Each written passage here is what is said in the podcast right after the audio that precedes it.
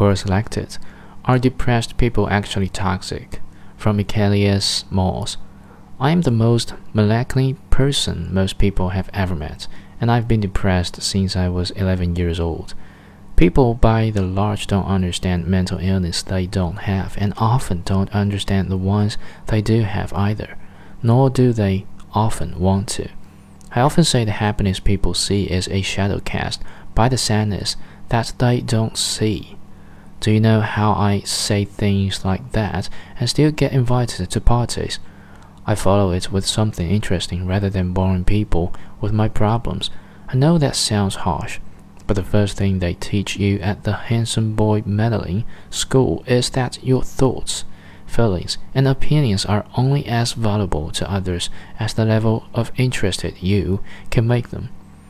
If you say I'm depressed because you're going to end that conversation almost immediately, what do you expect someone who isn't depressed to say to that? If I were there, I'd probably excuse myself to make a drink rather than watch a bunch of non-depressed people become saddened. Yeesh. You can find sadness in literally any situation all the time. Believe me, every moment of every day there are more sorrows than you and I have time to address. People often don't want to hear about problems they didn't know existed.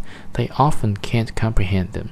The phrase pick your battles translates to there's a time and place for everything, which I interpret as the only reason to speak is to inform someone or entertain someone, and both require reading and audience to understand what would be appropriate.